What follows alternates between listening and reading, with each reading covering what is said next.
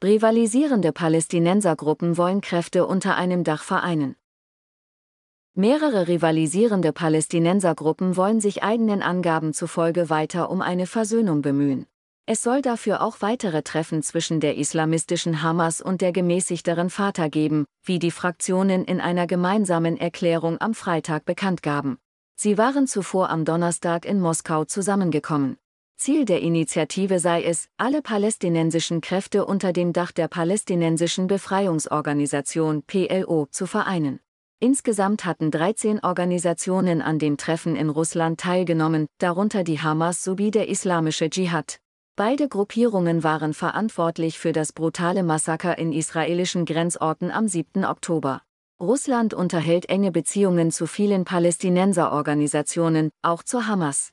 Die Fatah und die Hamas, die beiden größten Palästinenserorganisationen, waren in den vergangenen Jahren erbitterte Rivalen. Die Hamas hatte die Fatah 2007 in blutigen Machtkämpfen aus dem Gazastreifen vertrieben. Seit einigen Jahren gab es Versöhnungsgespräche zwischen beiden Gruppen.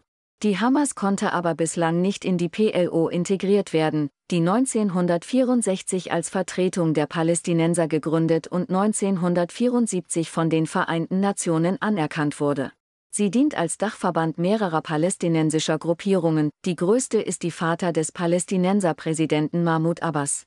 Die Fraktionen seien sich unter anderem darin einig, die israelische Armee zum Rückzug aus dem Gazastreifen zwingen zu wollen, hieß es in der Erklärung weiter.